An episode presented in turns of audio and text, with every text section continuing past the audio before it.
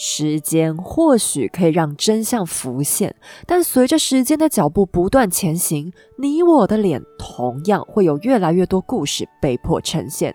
来自法国的斯宝利 （Sabellia） 为你隐藏时光的痕迹。Sabelia 和法国国家科学研究中心还有国家健康与医学研究所合作，开发出对抗空气污染、加速肌肤修护的独家专利成分，让你的脸从底子开始保持强健的活力。不管是敏弱肌、受损肌，或者刚接受医学疗程的肌肤，都是 Sabelia 细心呵护的对象。除了保养，Sabelia 强大的修复力还能成为日常可靠的万用霜，用科学守护各种干痒问题和损伤，不分年龄性别，提升肌肤的健康。在这个阴晴不定又寒冷刺骨的冬天，就让温和又强悍的 Sabelia 照顾你吧。Hello，大家好，我是黑枣，欢迎来到时间的女儿，和我一起听八卦聊历史。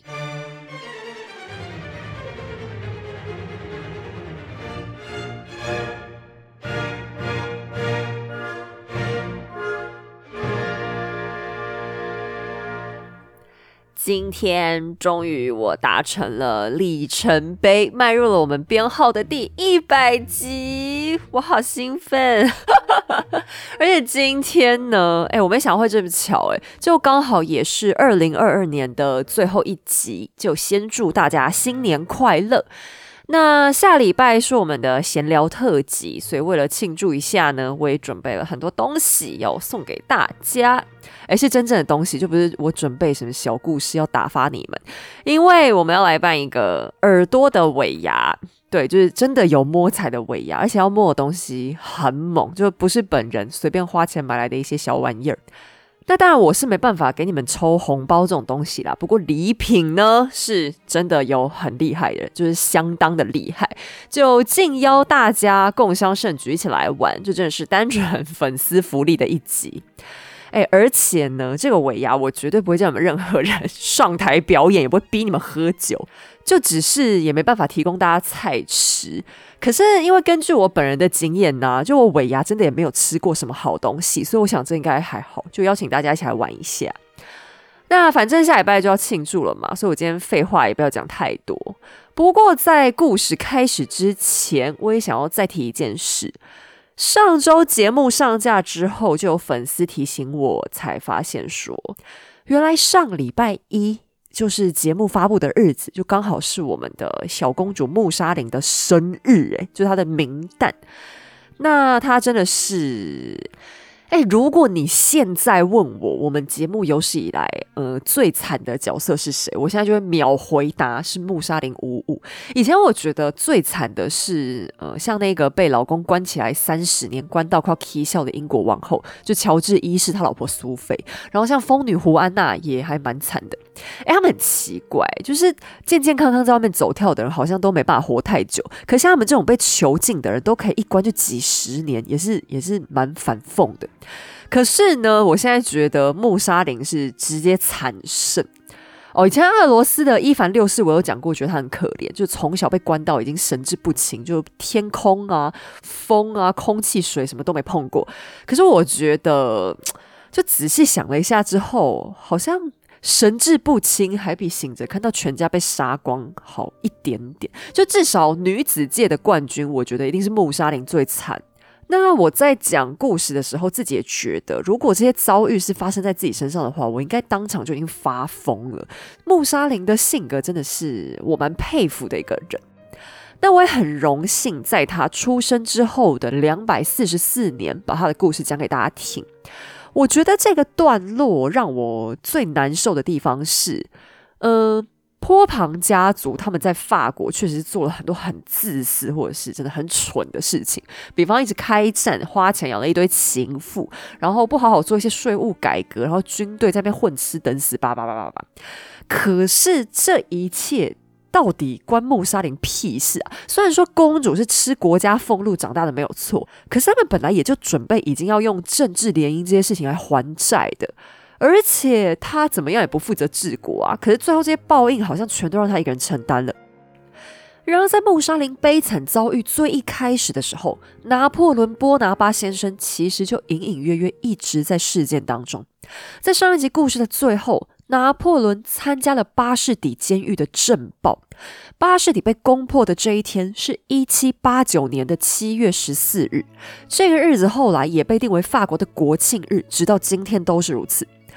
那前两天有高中生粉丝就问我说：“因为学测快到了嘛，就请我推荐有没有适合赶在大考前听，可以帮助他们历史成绩稍微增加一点点的节目。”哎，我当然是很遗憾的告诉他，就是我们节目可能就只能帮助一下史观，可是要考试的话就比较爱莫能助。但我现在终于想起来了，对你们大考能稍微帮到一点点的，大概就真的是今天这一集，因为我要来简单介绍一下法国大革命 （French Revolution） 的整个历程。首先，在巴士底监狱被攻破以前，时间同样是在一七八九年的稍早。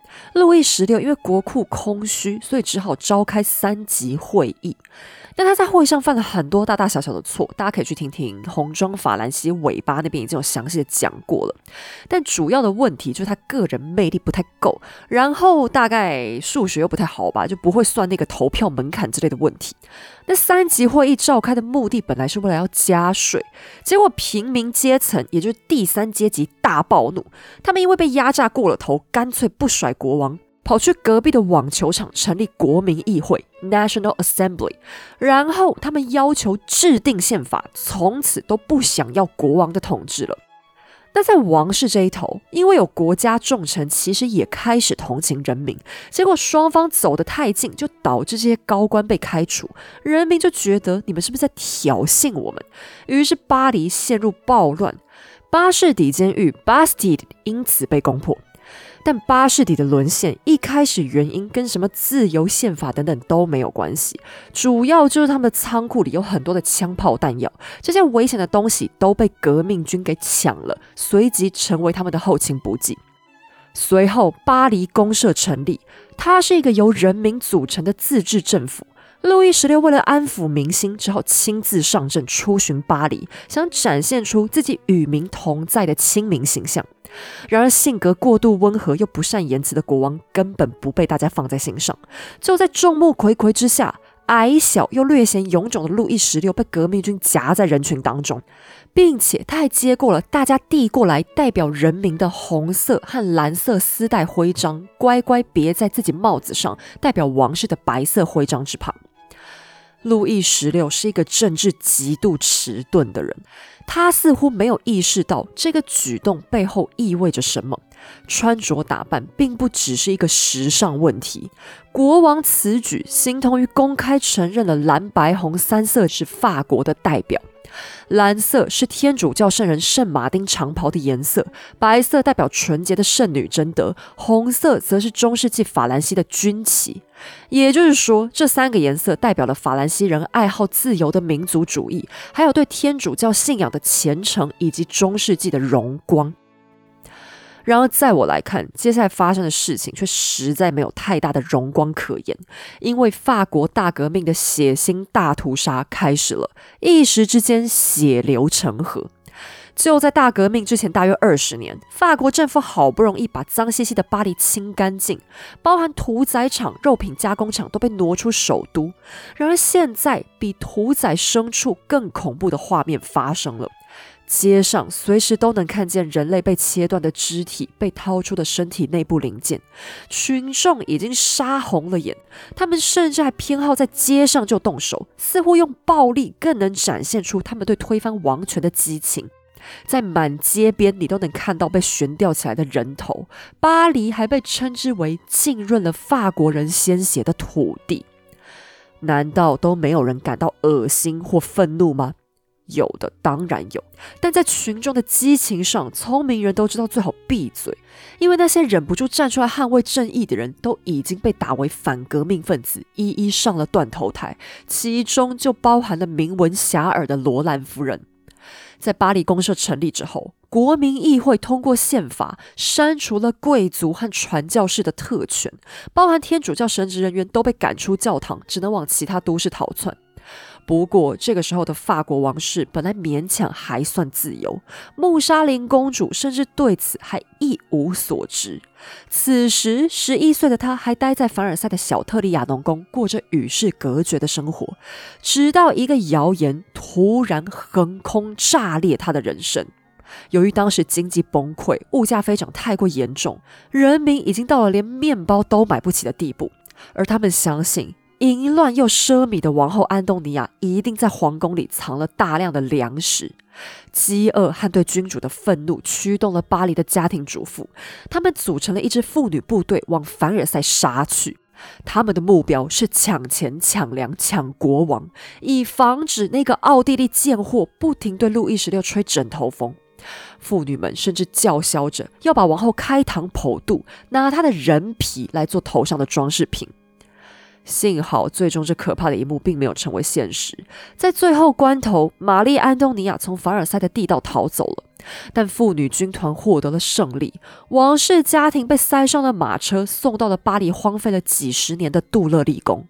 随后，坡旁家族决定出逃，但因为经验不足，加上笨手笨脚，路易十六一家迅速被围捕，硬生生拖回巴黎，囚禁在圣殿塔之中。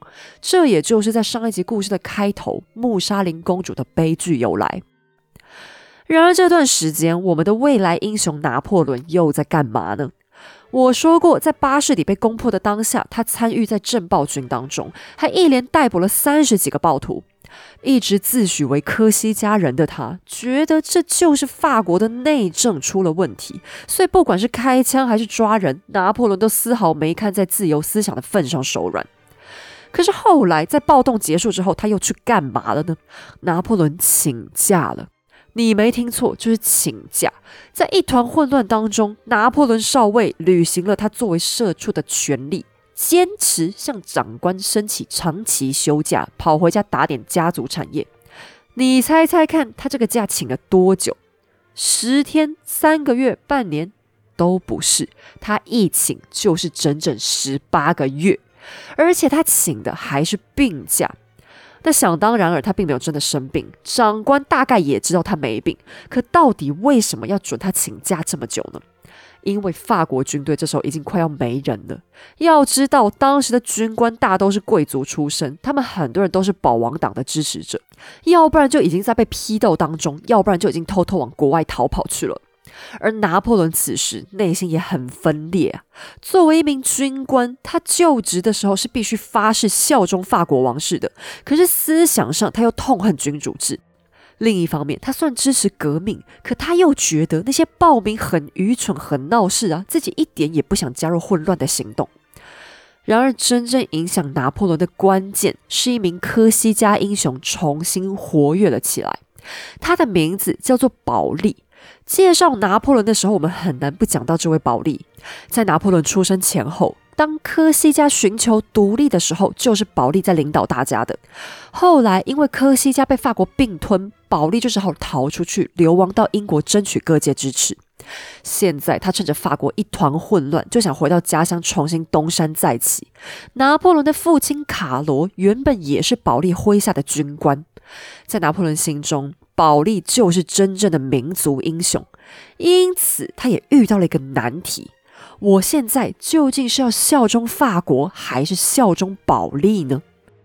不过这个选择根本一点都不困难，拿破仑毫不犹豫就选了保利，至少在一开始的时候是这样。说真的，保利并不太喜欢这个年轻人呐，因为拿破仑的爸爸卡罗当初曾经主动投降法国，保利当然有点看不起波拿巴一家。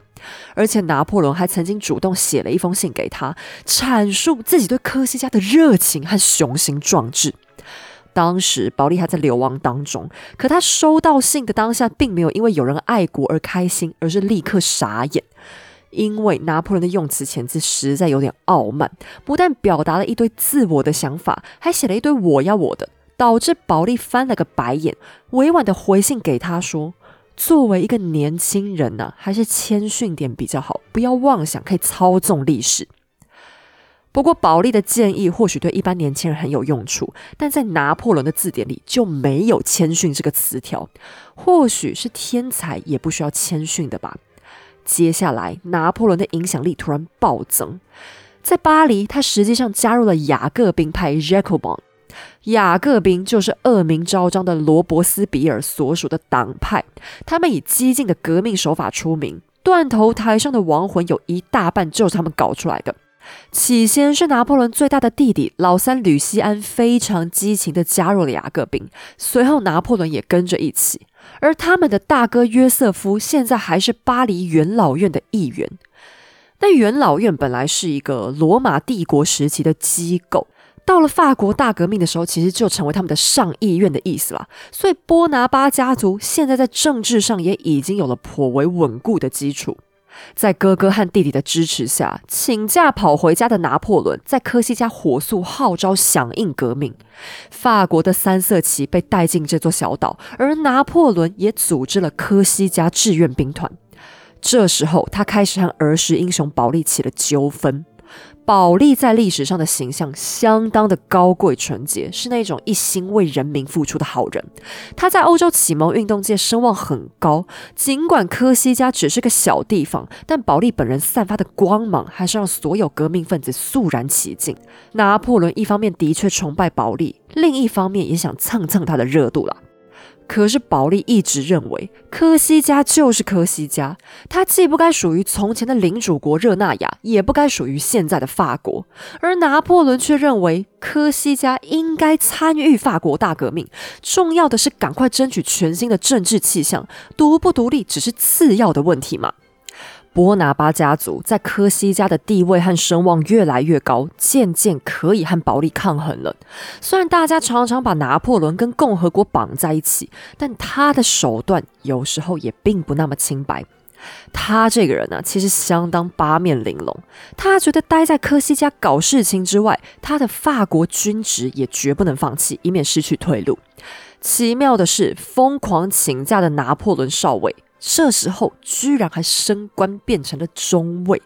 他在原本的军团一共待了六十九个月，也就是不到六年，其中有三十五个月都在请假，这样也能升官？你看法军是有多缺人？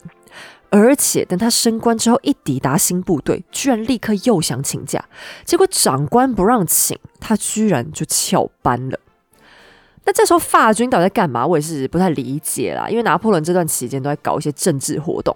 现在科西嘉的志愿兵团需要选拔一位指挥官，而波拿巴家的一个亲戚长辈恰好死了，留下一笔不小的财产。为了胜选、掌握权力，这笔钱全都被当做拿破仑的选举经费了。为了支持儿子。波拿巴家的母亲莱蒂奇亚常常在家大宴宾客，甚至免费提供住宿，活脱脱就是在贿选，把保利气了个半死。到了选举当天，一名竞争对手还被绑在波拿巴家里动弹不得，拿破仑的支持者还公然拿枪恐吓其他参选人的支持者。那最后拿破仑当然选上了，又是贿选又是暴力，他根本就黑金政治的发起人吧。可是，其实这时候拿破仑在法军那边请的假早就该到期销假，他理论上应该已经是一名逃兵。没想到，就因为大革命的过程一切都太混乱，他的矿职报告没被发现，回部队之后居然还被升官变成上尉。然后拿破仑上尉还厚着脸皮跟部队要求说：“哎，我这么有才华，当什么小上尉啦？我要当中校啊！”那有当过兵的人就会知道，其实上尉跟中校的中间还卡了一个叫少校的位阶。你看这个人一天到晚请假，居然还好意思要求跳级升官，我也不太确定他那个底气到底从哪来的。我想可能不管什么时代，在社会上混，只要脸皮够厚就没关系吧。只不过拿破仑长官这时候也没傻到答应就是了。好，这个时候的时间点大约是一七九二年。国王路易十六的全家已经因为逃亡失败被关入了圣殿塔当中，这个结果也造成革命党彻底团结在一起。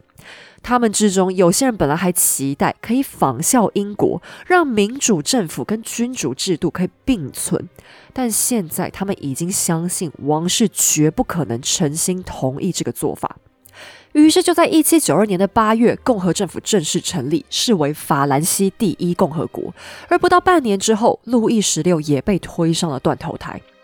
可此时的拿破仑却开始咒骂起革命党的愚蠢。在他看来，路易十六最佳的结局绝不是死亡，甚至不应该是流放，而是要让他退位，共和国转而扶持他的儿子不到十岁的路易十七才是聪明的。因为拿破仑相信，非必要的暴力只会让事情更恶化，而且有了王室血统做傀儡，其他国家的君主也会睁一只眼闭一只眼。当路易十六的死讯传来，他当即感叹。我们本来有机会能让整个欧洲都一起革命的，现在不可能了，并且他还精准的预测法国即将要迎来严重的无政府状态。拿破仑的观点可谓相当敏锐。路易十六和后续玛丽安东尼娅的死，首先引发革命党内开启了一波争权夺利、狗咬狗的戏码，也无疑刺激了所有君主制度的国王。他们现在团结在一起，组成了反法联盟，展开了欧洲的大规模战争。有趣的是，反法联盟的核心其实是法国的保皇党，所以精确的来说，这不该叫反法联盟，而应该叫反共和联盟。而即便在反法联盟的对面，革命党的内部也一样一团混乱。雅各宾派开始暴力扫荡政治对手，甚至拿破仑也正式和保利撕破脸了。尽管拿破仑的青少年时期不断对自己说：“我不是法国人，我是科西嘉人。”但法国军校和启蒙思想的长期灌输，已经让他根本从骨子里就是个法国人了。现在他终于要面对这个不争的事实：比起科西嘉的权益，其实他更在乎自己的输赢而已。高贵的保利坚持科西嘉的主权独立，拿破仑却转而靠近法国共和政府，企图彻底吸收科西嘉成为一个省。然而，拿破仑这下做的太过分了。忠诚的科西嘉岛民见不得他们的英雄被欺负，力挺保利到底，反而把波拿巴全家人都给赶出岛去。这件事可以说是拿破仑人生当中最尴尬的阶段。他这个科西嘉爱国分子到处嚷嚷了十几年，结果却被乡亲父老把假面具给捅破了。他只好带着全家人正式投奔法国，跑到一个叫土伦的地方。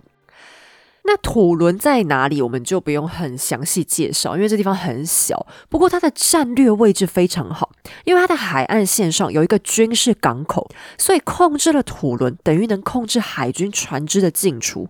反法联盟的英国和西班牙舰队就抢先占领了土伦。但在战争来讲，防守一向是比进攻容易的，特别是土伦的地理环境易守难攻。法国政府正愁不知道该怎么办，科西嘉人就把他他们的军事天才赶过来了。法军司令听说有个擅长用炮的军官，就连忙邀请他来给点意见。而我们的拿破仑上尉才看了共和军的装备一眼，就忍不住翻了个白眼。他们的炮又破又阳春，而且司令官还是个打炮界的白痴，根本不懂这些炮的射程和力度有烂到什么程度，还一直跟拿破仑吹嘘说我们的大炮多么好棒棒啊！然而，正是这样希望渺茫的战争，才体现了拿破仑的价值。其实他和土伦司令两个人互相看不顺眼。拿破仑聪明又有干劲，司令当然很怕他抢自己的饭碗，所以拿破仑需要的东西通通得不到。不过作为一个雅各宾党人，有一个好处就是他不必有什么 gentleman 的包袱。拿破仑使出各种手段争取资源，包含向共和议会苦苦哀求。暴力威胁地方政府，对手上可能有预算的官员们大声咆哮。最后，他总算筹集出一支像样的炮兵队伍。说起来，拿破仑要是生在现代，可能还会被嘲讽说他好大的官威。幸好，十八世纪末的欧洲还是个没在管什么行政伦理的地方。但拿破仑确实很会打仗，他的策略也很简单，因为土伦的港口被英西舰队占领了，那是一个绝佳的战略位置，而拿破仑就打算攻占一个小山丘当制高点，不断对港口发射炮弹就好。等开打之后，拿破仑在战火当中不停穿梭，哪里有士兵倒下，他就亲自填上去，等待支援的新兵补上。不管是装填火药、瞄准目标、点火发射，这些他都能自己来。嘴上还一边用浮夸的言辞不停放大称赞士兵的英勇，把大家捧得人人都像大力士海克力斯一样。在作战当中，拿破仑甚至还被英国敌军刺中大腿，差点导致截肢。他的英勇和冷静，让这支临时部队就这样把英国海军给吓跑了。法国保皇党在岸上苦苦哀求，希望盟友再撑久一点，或者至少带上他们一起逃命吧。但对英国来说，这本来就是别人家的战争，他们只是想来蹭点好处。说真的，谁想把命搭进去啊？于是反法联盟立刻溃不成军，拿破仑就此成为共和政府最耀眼的政治星星。他立刻平步青云，升官为准将。那准将这个官阶在台湾的军制里是没有的，他是上校到将军中间的一个位阶，也就是准备当将军的意思。所以拿破仑等于大跳级，而且他名字还上了报纸，简直大红特红。但你要是以为拿破仑准将从此一帆风顺，那就错了。当他还在土伦浴血奋战的时候，巴黎却不太平。现在由罗伯斯比尔领导的雅各宾派做的实在太过分，他们的恐怖统治开始连自己的同志都杀，终于引发其他党派的激烈反抗。在一九七四年七月，反对雅各宾的党派发动了热月政变。罗伯斯炳先生这次自己也被送上了断头台。好，热月政变这个名词，我想应该蛮多人听过。我第一次听到的时候就觉得很怪，什么是热月啊？难道是天气很热的月份的意思吗？原来因为法国共和政府成立之后，他们实在太讨厌原本的制度了，讨厌到连时间都讨厌，所以就设计了一套全新的历法，取名法国共和历。那他这个主要的目的就是切断以前他们大家过日子常常会跟宗教节庆结合嘛。那我把整个日期都打乱，你就不必妄想还过什么圣诞节、复活节啦。那这个立法非常非常啰嗦，我个人是很庆幸它很快要作废，而且没有任何其他国家跟进使用。我还记得小时候学英文碰到的第一个大门槛，就是要把十二个月都记起来，因为那些单字都很长，对小孩来说超级困难。在我小学一二年级的时候，我妈还鼓励我说：“假如能一口气背出来，而且还会拼字的话，就要带我去吃双盛冰淇淋。”结果等我好不容易背起来，都已经小学五年级了，我也实在不好意思厚着脸皮叫他带我去。但我也曾经很怨恨，为什么外国人就不能跟我们一样用一二三四五六月就好？然而这个法国共和力还更烦，他的一到十二月全都取了一大堆风花雪月的名字，而且他连每个月的每个日期都还要另外取名。比方热月就是我们一般的七月十九日到八月十七日，可是，在共和历当中，他们热月的三号又叫甜瓜日，十七号是亚麻日，二十九号是棉花日，一年三百六十五天，每天都有个什么日，比黄历还难记。而且这些什么什么日取名完全没有章法，有的是蔬菜、水果、五谷杂粮、牲畜的名字，有的是矿物、金银、铜、铁、锡，也有的是工具，比方镰刀日、斧头日、雪橇日等等。甚至在共和历当中，连时间的计算都大乱，六十进位制被改为十进位制，一分钟是一百秒，一小时是一百分钟。你这不是要我们这些数学不好的人一头撞死吗？一时之间，百姓们苦不堪言。过日子过到连几月几号几点几分都已经搞不清楚了。那这种改变其实完全就是政治意识形态的游戏。法国大革命当中，其实发生了很多值得我们铭记的政治教训。像共和力就告诉我们，假如意识形态被过度操弄的话，会发生多么愚蠢的事情。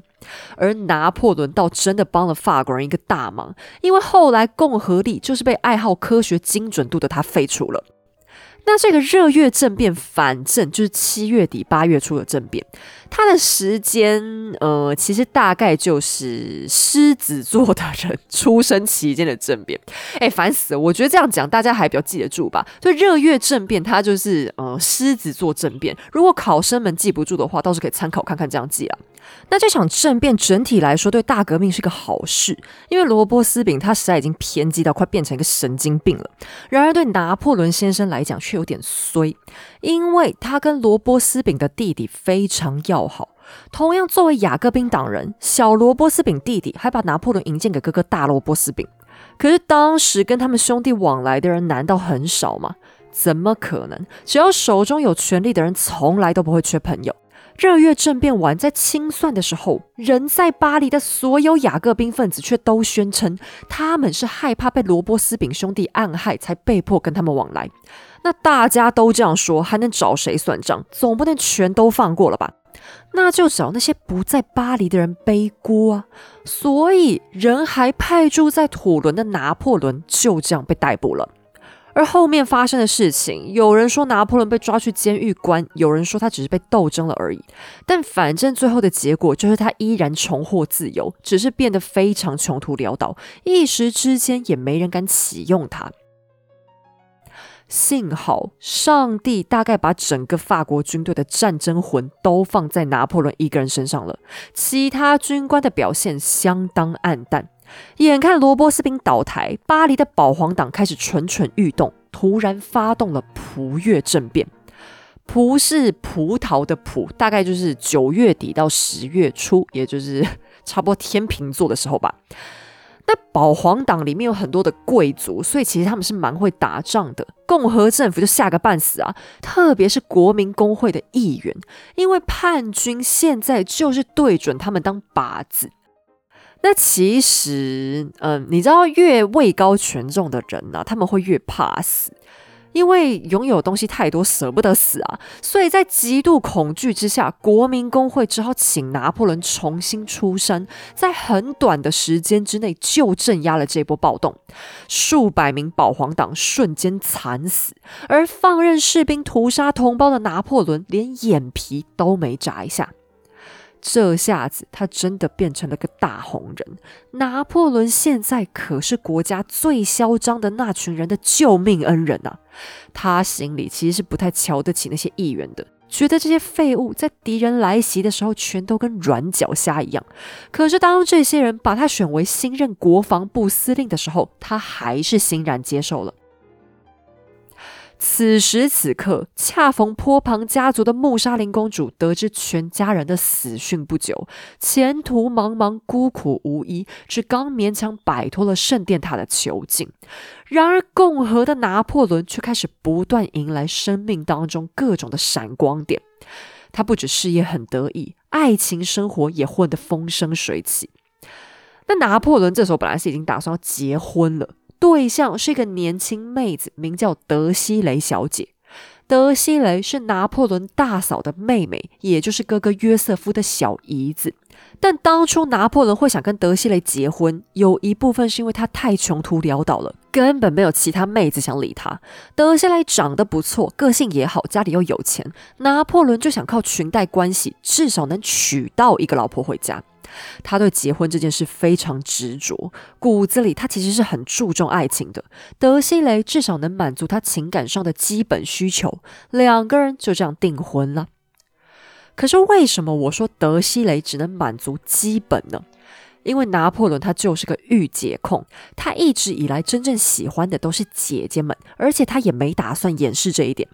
即便在跟德西雷订婚之后，他还是一看见姐姐们就想黏过去，甚至连对方的身份是谁都顾不上了，因为他们有些人还正在当别人的情妇呢。拿破仑都照追不误。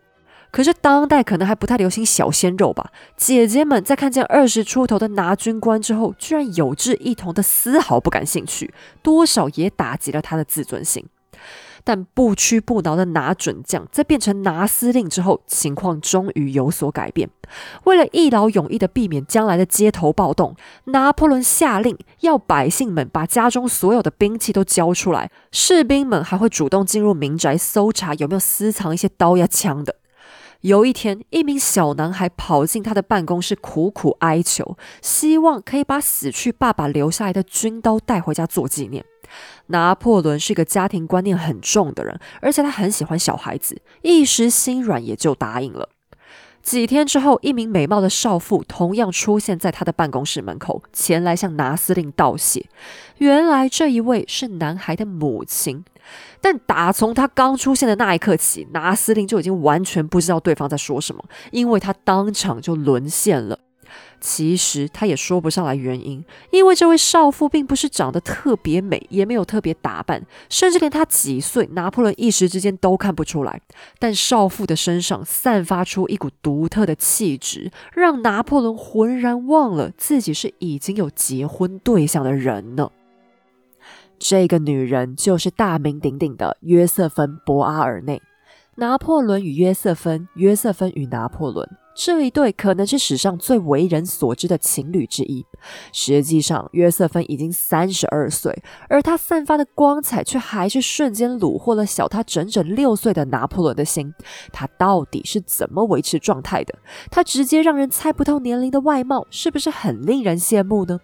同样年过三十的黑手推荐你试试来自法国原装进口的 Sabelia 保养系列，一起隔离时间的威力吧。Sabelia 最关注的是肌肤健康，强调科学保养，以独家技术 Sabeline 寡生态以及 p e c a l i n e 焕白专利护肤，不含香精、色素、类防腐剂、类固醇，着重修护皮肤的底子，延缓老化，对抗空气污染，并且特别针对敏弱肌，还有受过强烈刺激的肤况，达到快速舒缓还原。Sabelia 再生霜双如其名，是和法国国家级科学研究单位合作研发的配方，专门为受破坏。的肌肤表层打造，当肌肤开始出现讨厌的小瑕疵，轻轻一点再生霜，还能帮你加速摆脱里面滋生的拍咪呀，减少脸上的痕迹。不想暴露年龄秘密，眼睛周围却常常出卖你，还有鼻子旁边最讨厌的那两条线，让你想笑却不敢放心大笑。小小一条再生霜，可能就是你的最佳解方。Sabelia 还推出了一款多用途的修复霜，各种年龄层和肤况都可使用。无论是刚接受完专业肌肤疗程，或者小小孩又干又痒的嫩脸，修复霜都能快速保湿、锁水、修护、抚平各种不舒服，还能延长微型美容的效果。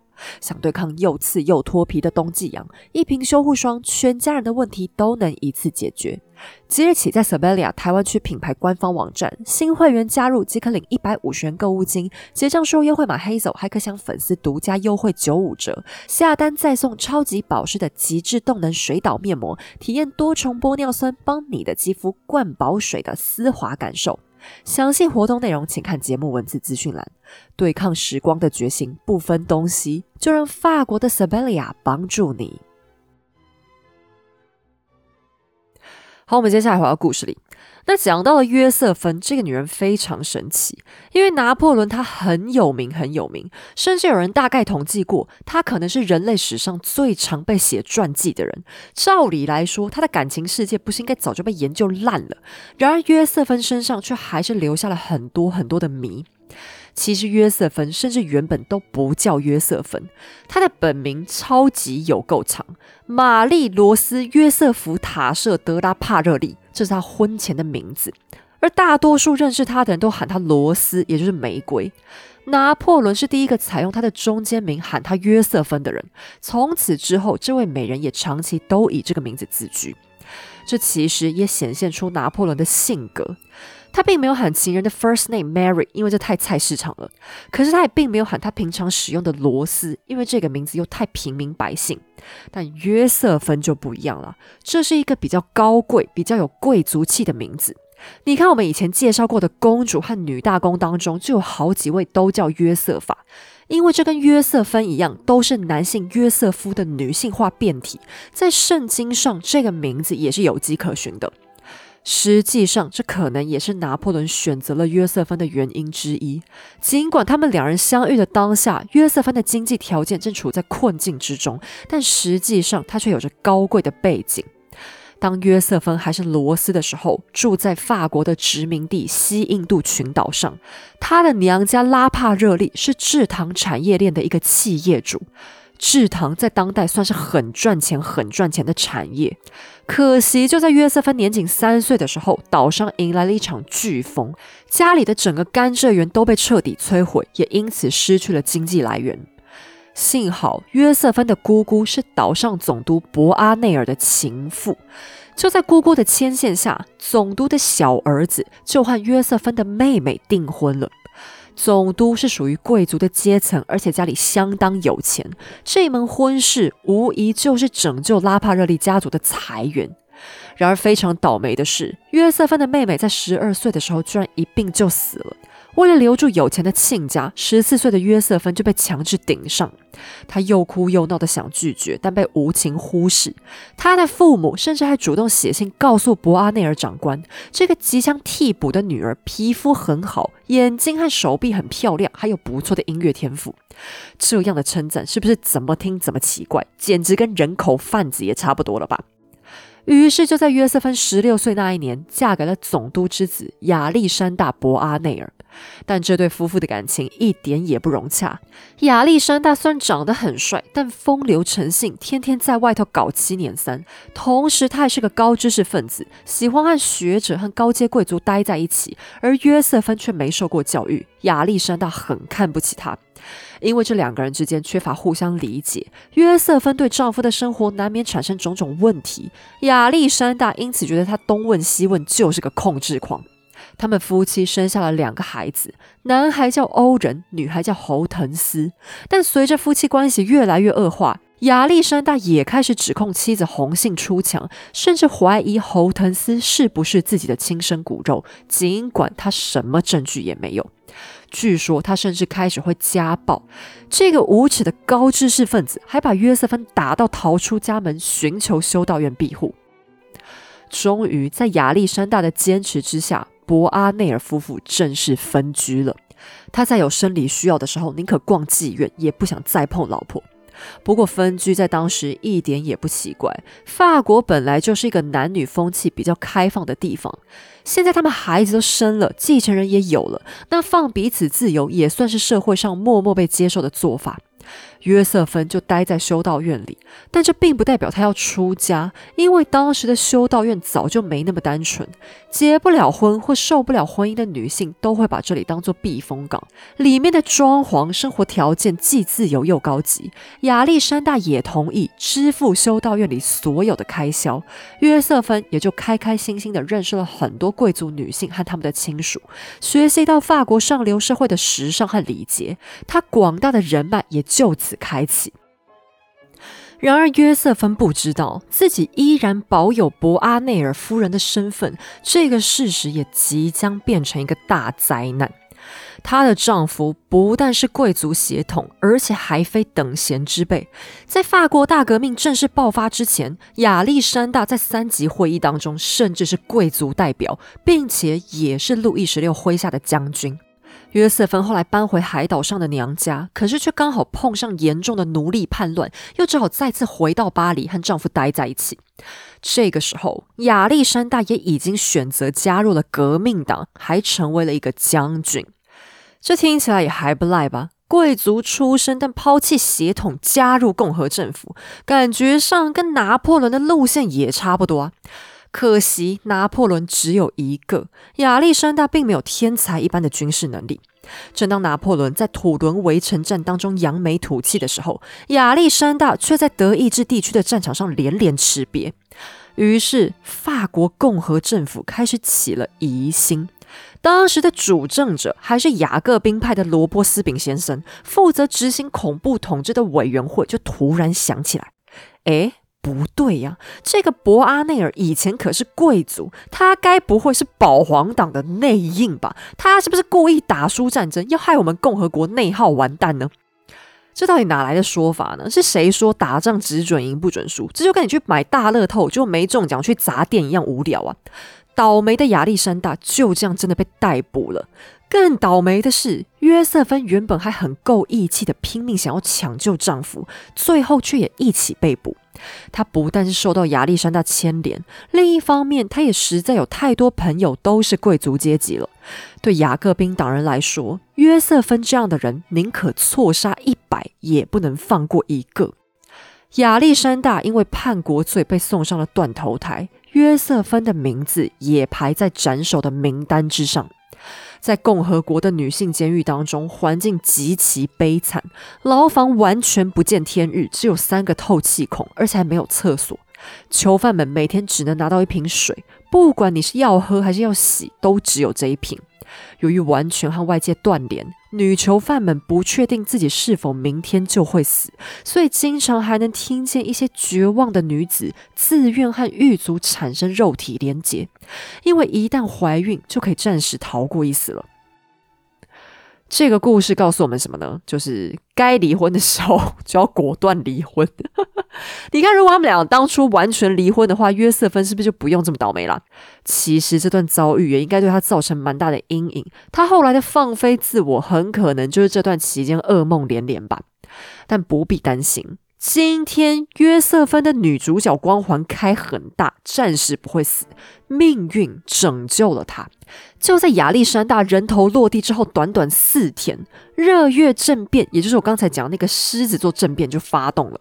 罗伯斯饼自己先丢了脑袋，雅各宾党彻底没戏唱。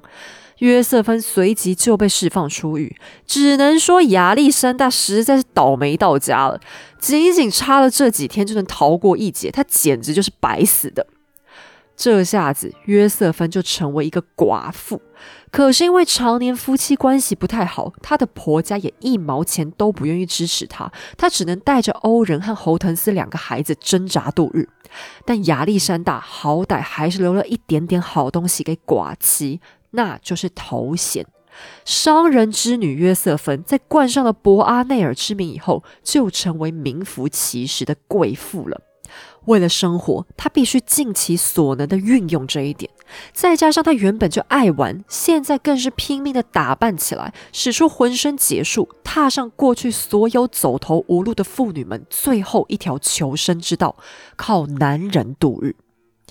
说起来，约瑟芬并不能算是个大美人。她有着一头深色的卷发，还有细致的肌肤是没错。但假如你把她的五官分开来看，却并没有什么特别出色的地方，甚至她的牙齿还发黑。据说，是小时候吃了太多糖造成的。为了掩饰难看的门牙，他总是笑不露齿。可正是他的抿嘴一笑，却为自己增添了独特的风情，把男人们迷得晕头转向。比方拿破仑就招架不住，先展开了热烈的追求。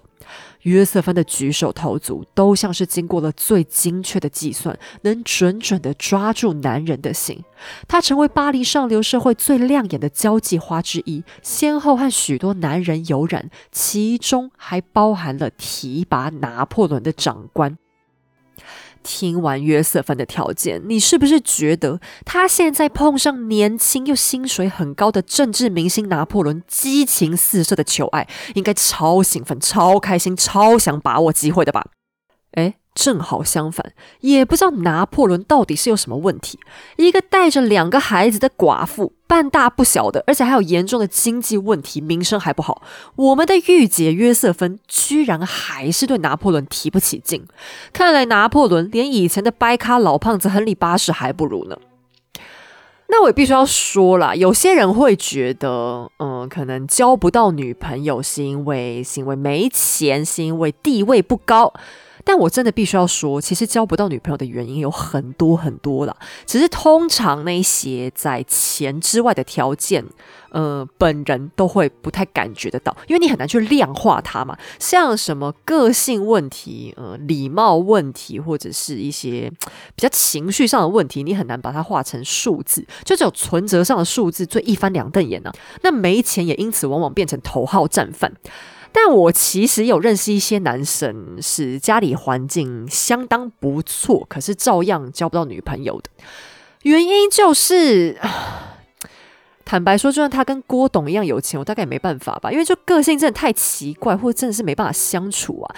钱这个东西，其实能够麻痹一个人的时间，也真的是有限的啦。好，我知道有些人可能听到这里又准备要给我一星负评，要说什么台女眼高于顶之类。可是我跟你说，你千万不要跟我说我是有什么公主病，或是我是母猪之类叭叭叭，就什么帮其他台女找借口。呃，如果你不知道母猪叫什么意思的话，你就可以自己去 Google 一下，这不是什么好词啦。但呃，反正就是一个现在呃有些人会拿来使用，就是骂人用的一个名词。但你们如果要这样批评我，就就大可不必，因为想当初我跟神队友在一起的时候，他他他也没多有钱，我当时就只有确认过说，哦，他家没负债，那这样这样就 OK。而且我也是一直提倡说，我觉得女生需要钱的话，最好还是可以自己赚啦。因为讲真的，也只有自己赚的钱，嗯，我觉得花起来最安心、最爽。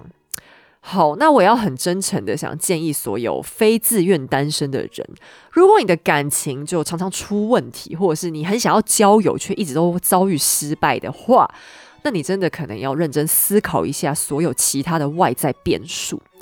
这问题其实不只有男生会碰到，有些女生也会觉得说，哎，为什么我每次是都变成好像渣男磁铁，或者是常常呃跟一个人暧昧很久，却突然会发生那一种对方消失，或是对方突然变得很冷淡等等的问题。假如这些状况你是只有碰到一次两次，那我想可能就是运气的问题吧，就跟你走路难免撞到头一样，难免会发生的。但假如这个问题是一而再再而三的话，呃，我会很想要建议你要反思一下，或许是有其他问题吧。那拿破仑的问题，其实在我 看他传记的时候也是蛮常笑出来的，因为他真的是一个怪人，他非常非常的自我中心，然后超级有自信。那有自信三个字，其实有时候是一种比较比较委婉的说法。换句话讲，他就算是个自恋狂吧。然后他其实打从心底就瞧不起女人。像他每次要夸奖一个女生的时候，总是会说：“哇，她跟一个男人一样，或她长了一个男人的脑袋。”你你这是什么乐色话？你这种说法到底哪个女生听到会开心呢？哦，就是怎样？我们其他女生这群体就都是废物就对了。那他在谈感情的时候有多惹人嫌？我举几个例子给你们听。后来他为了约瑟芬就抛弃了原本的未婚妻德西蕾。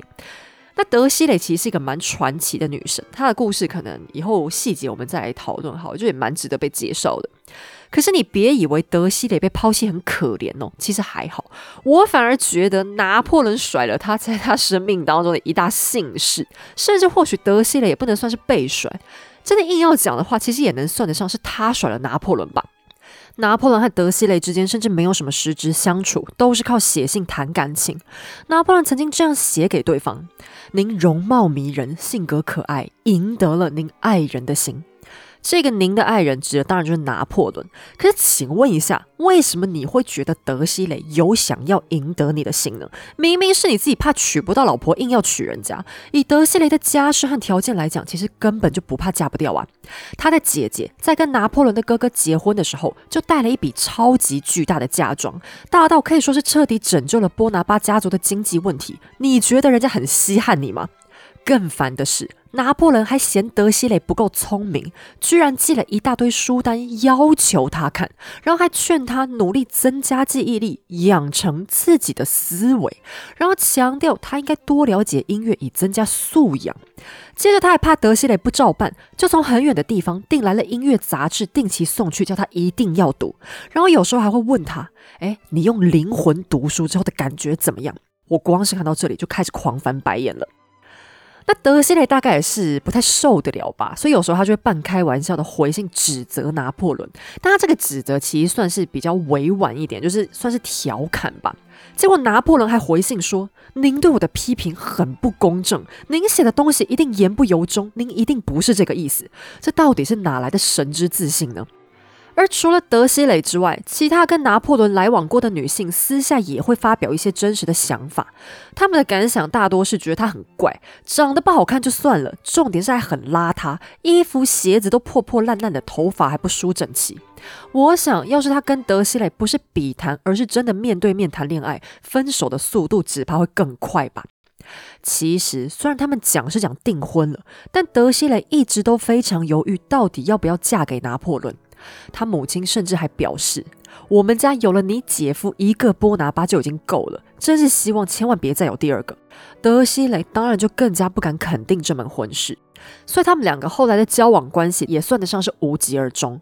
只不过拿破仑心里还是一直都有德西雷的一席之地，永远的成为了女方的保护人。然而德西雷小姐不要的东西，交际花却还是得纳入考虑。这就是金钱的力量。德西雷有本钱挑三拣四，但负债累累的约瑟芬就只能靠男人过活。尽管他毫无兴趣，最后还是勉强接受了拿破仑的追求。原因有两个：第一，他也没啥选择啦。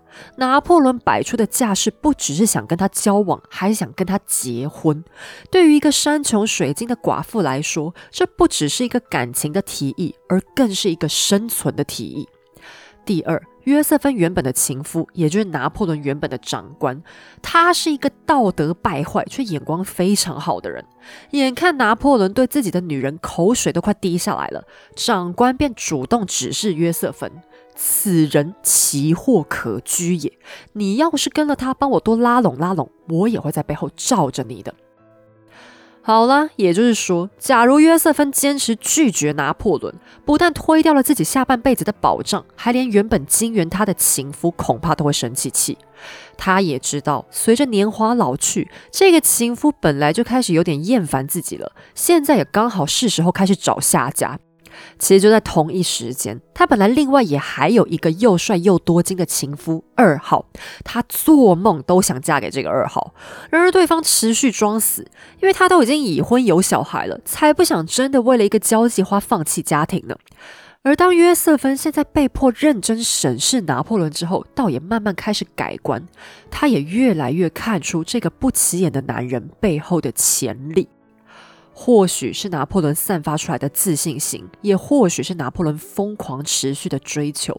总之，约瑟芬好像也真的被打动了。她开始想要紧紧抓住拿破仑，当做人生的出路，甚至还很烦恼的跟自己的闺蜜讨论：怎么办？我也已经不年轻了。假如越拖越久，我还能把他的心留住多长的时间呢？约瑟芬显然多虑了。他着急，拿破仑比他更急。最后在他们相识五个月之后的一个夜晚，巴黎市长主持了他们的婚礼。这是一场很微妙的仪式，因为在过去，法国人结婚都是在教堂由神父们负责见证，但在共和的法兰西，神已经在政治迫害之下失去了力量。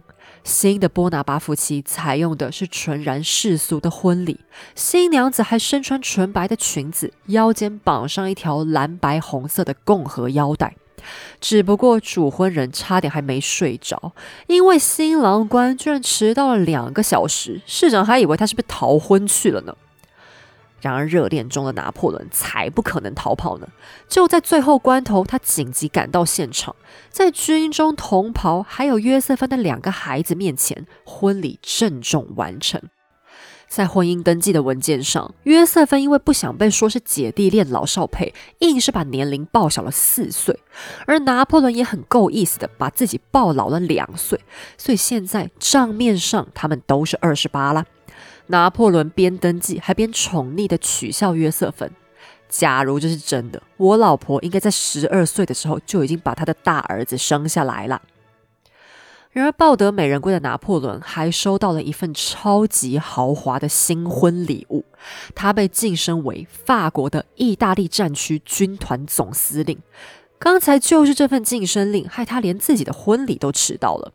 因为法兰西第一共和国在意大利战场上屡屡受挫，正急需一名强人挽回颓势。于是就在新婚之后还不满四十八小时，拿破仑连床都还没睡热，就整装出发去了。他一边对心爱的约瑟芬依依不舍，一方面却也无法抗拒这份征召，因为这个实力不断壮大的男人知道，他人生当中最重要的机会已经来临了。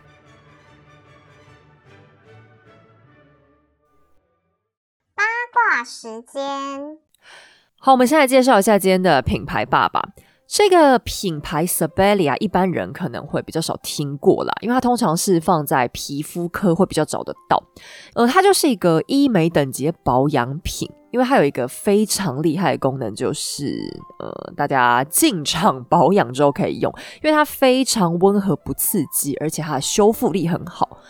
那 Sabelia 的产品线其实很多元啦，不过它用途最多，然后 cover 范围最广的就是他们的再生霜和修复霜。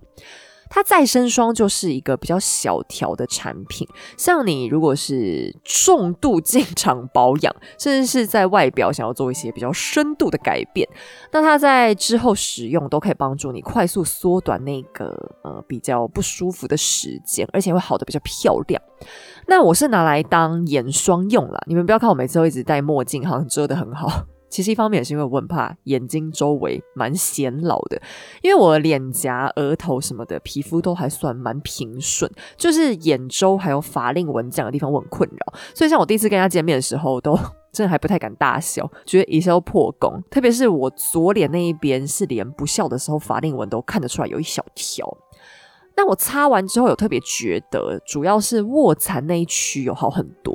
哎，这支真的是我自己已经打算再买了。而且我跟你们之前不是讲过，说就是我家附近有一只狗会在那一直狂叫嘛。顺便跟你们 update 一下，那个问题目前是已经解决了。可能是因为现在天气变冷吧，它主人就是终于良心发现，把它放回室内，那它的叫声就有比较小，现在就。不会困扰到我，可是那一段期间，因为我真的好几天都没办法睡，所以脸上就开始乱长一些东西。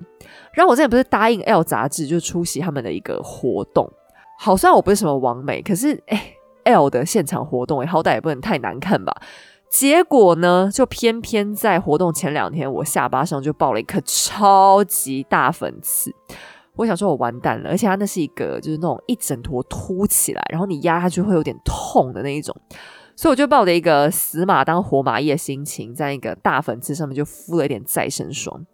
哎，我不夸张，我真的是发誓没骗人，我真的就是敷上去之后，就稍微敷多一点，然后过大概一个多小时吧，那个粉刺里面的东西啊就可以挤出来，而且挤完之后我又再擦了一层，然后第二天它就变得比较平。那神队友他脸上也超级会长东西，哎，我也不知道为什么，哎，他就是一个已经三十几岁的大男人，为什么搞脸皮跟青春期少男一样？那因为我又看不顺眼，所以我就一直要帮他弄。那后来他一些比较严重的那种，呃，一颗一颗的，我觉得直接帮他擦个再生霜，这样好的就比较快。那这个虽然是小小一条，但可以用蛮久的啦。像我现在已经每天晚上擦，都已经擦了呃有三个多月有了吧，现在目前都还有剩，是我觉得 CP 值真的非常高的东西。那 Sabella 另外还有一款修复霜，它就是可以拿来当一般的面霜或乳液使用。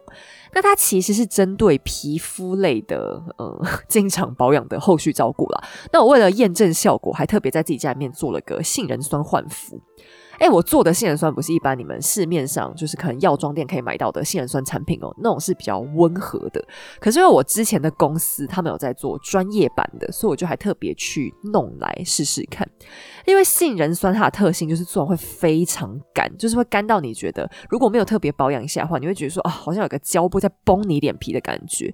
那通常这个做完是一定都要敷脸，然后疯狂保湿，不然你会一直觉得有点不太舒服。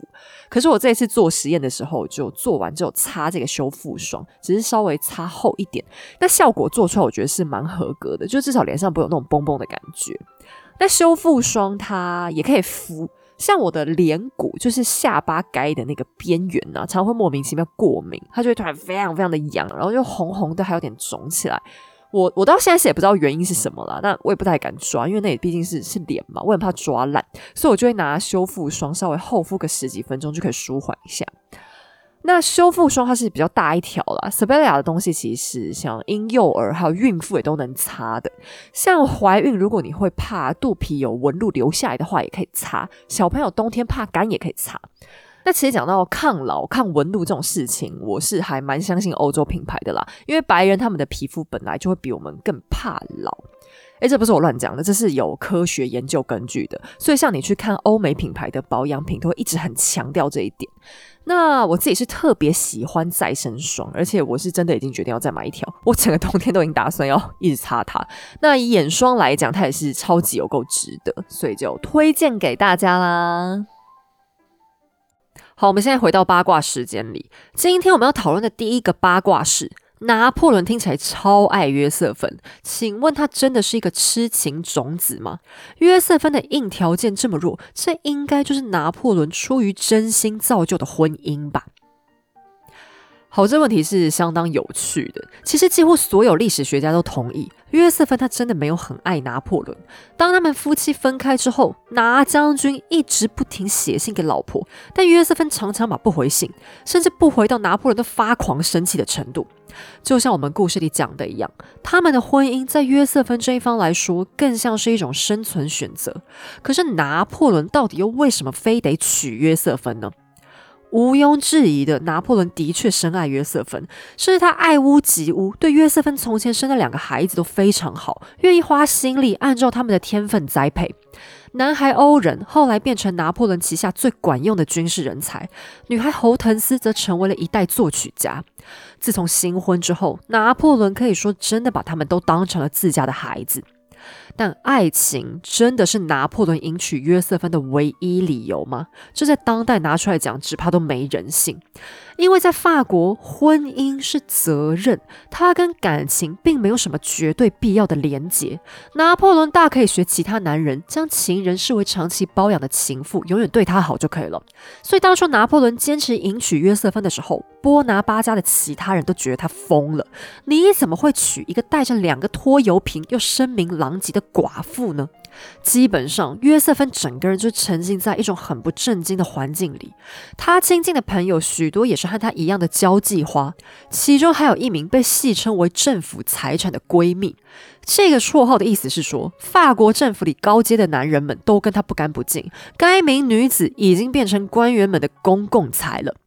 约瑟芬周边，要么是这类女人，要么是和她不清不楚的男人们。波拿巴家族当然对此百思不得其解。但拿破仑其实并非真的被爱情完全冲昏头。他虽然不太看得起女人，但在交往的时候倒是很有一种英雄不问出处的观念。他反而从约瑟芬的交友广阔当中看出了许多大好机会。作为一个社交障碍者，拿破仑其实是知道社交的重要性的。他自己不擅长的事情，恰好可以让长袖善舞的约瑟芬补上。而且，他也深知女人对男人的影响力，所以约瑟芬的朋友群绝对不是只会傻笑的花瓶而已。一个擅长送往迎来的妻子，能帮他拓展资源，还能打听到许多的小道消息呢。同时，约瑟芬不但人脉广，还有显赫的头衔。透过先前和亚历山大·博阿内尔的婚姻，约瑟芬获得了子爵夫人的身份。虽然说共和派应该是反对封建的，但他们也并没能成功使社会大众摆脱贵族的神秘魅力。而子爵恰好是个不高不低的位阶，就算是革命党也能容忍。在骨子里，拿破仑其实一直也以自己的贵族血统为荣，可是他又很介意别人总说他是个意大利的贵族，这样实在太不够法国了。现在透过约瑟芬，他就能正式打入法国上流社会。不久之后，他也把原本家族姓氏当中的意大利式拼写改成了更偏向法国的形式。另外是拿破仑，虽然当时看起来升官跟坐电梯一样，身价不断暴涨，前景好像也一片光明，但这个说法其实是有点事后论的判断。在大革命期间的法国一团混乱，很多和拿破仑一样突然爆红的明星，后来下场都很不好。你看罗伯斯比尔不就是这样吗？实际上，和拿破仑结婚也同样需要不小的勇气，等于把自己的未来都赌上了。包含拿破仑自己也一直都很如履薄冰，而且他也非常看重子嗣。越是动荡不安的环境，他越希望能早点结婚，早点生孩子。而约瑟芬和前夫生的一男一女，反而证明了他的生育能力。只不过这方面的期望，只怕再过不久就要变成失望了。好，那今天的第二个八卦是，我们要呃回头讨论一下上一集故事当中留下的伏笔，因为那时候嗯时间不够，我有点累就没讲到。我们说到波拿巴家族的妈妈莱蒂奇亚很早就展开外遇，那拿破仑该不会其实根本不姓波拿巴吧？好，这问题看似有点无厘头，又有点无聊，可是拿破仑本人相当相当在意。而且很多历史学家当初也拿到这点不停争吵。早年来说，学者们甚至很多都认为莱蒂奇亚根本没外遇，只是被其他讨厌他们家人的科西嘉岛民抹黑。毕竟后来他们变成了保利的死对头，被泼点脏水好像也挺合理的。甚至拿破仑自己后来都有点担心，该不会自己这一辈子真的认错爹了？但还好他是个科学男孩，他就详细的请教了生物学专家有关怀孕相关的一些日期计算，在发挥强大的搜证和数学能力，得到了一个很安心的结果。放心，妈妈怀上他的时候，应该都还没遇见情夫呢。许多早期的历史学家就是根据这一点，坚称莱蒂奇亚是清白的。但这中间又有一个盲区：拿破仑是家里的二哥，下面还有一大串弟弟妹妹，他是他爸爸亲生的，又不代表全部的手足都是。有些学者就开始乱找蛛丝马迹，他们主要的论点是：可是拿破仑后来对妈妈情夫的孩子们很好，假如爸爸真的是被戴绿帽，那他有可能这么包容吗？只不过这个说法，我当时看见就觉得不太站得住脚，因为拿破仑同时非常非常爱他妈妈，搞不好他只是为了让莱蒂奇亚开心，所以才展现出爱屋及乌的风度嘛。果不其然，新时代科学随即就把这一厢情愿的学者们打脸了。根据 DNA 检测，拿破仑的四弟路易，他的儿子其实完全没有波拿巴的血统。不过这其中还是有一点点盲区，那就是。搞不好红杏出墙的人是路易的老婆也可能，那这位老婆又是谁呢？恰巧就是约瑟芬的女儿侯腾斯。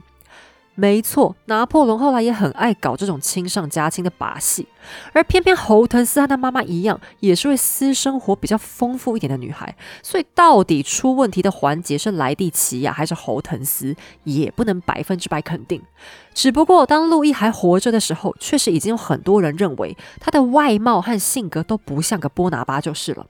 所以说，父权社会有什么了不起啊？假如你老婆不高兴，还不是能坑你帮别人养孩子呢？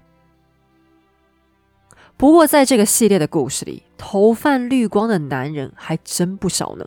什么是历史的巅峰？什么是不世出的奇才？拿破仑即将亲身演绎给你看。只不过他一边演，一边也被约瑟芬发射的绿色光束不停打击。看来一个人想拥有全世界的一切，果然还是有难度的吧。好了，我们今天的节目就先到这里。在此声明，本节目所有内容均来自书籍著作、国内外历史网站资料或者纪录片，以逻辑梳理之后呈现给大家。希望你喜欢。喜欢的话，也欢迎顺手点击文字说明页面的赞助连接，请 Hazel 喝杯下午茶，让我可以继续说故事。也邀请你试试看法国 Sabelia 的科学保养，力抗时间的痕迹哦。我们下期再见。